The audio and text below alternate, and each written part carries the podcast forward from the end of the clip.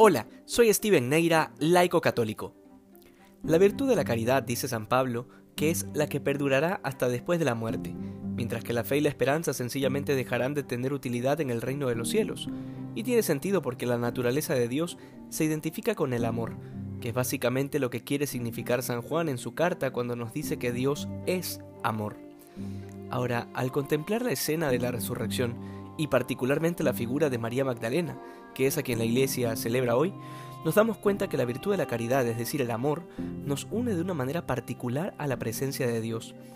La escena del Evangelio de hoy nos permite adentrarnos en el profundo amor que tenía María Magdalena por el Señor, y no era para menos, pues en él encontró el sentido pleno de su vida y la verdadera felicidad ya no en los consuelos humanos de este mundo, sino en la contemplación de las cosas eternas. Se ve la desesperación de quien lo ha perdido todo, porque sin el Señor sencillamente la vida ya no tiene sentido. ¿Cómo habrán sido los días de esta mujer desde el momento de la muerte de Cristo en la cruz? Probablemente teniendo ya muchas horas sin dormir bien, descuidada totalmente de su apariencia física y dispuesta a todo lo que sea necesario con tal de poder ver nuevamente a aquel que le mostró un pedazo del cielo. Esto nos lleva a la pregunta personal.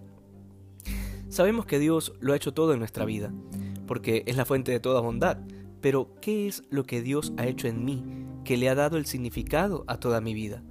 Ese es justamente nuestro encuentro con el Señor, nuestro momento de haber encontrado la verdad del mundo y de nosotros mismos a través de Cristo.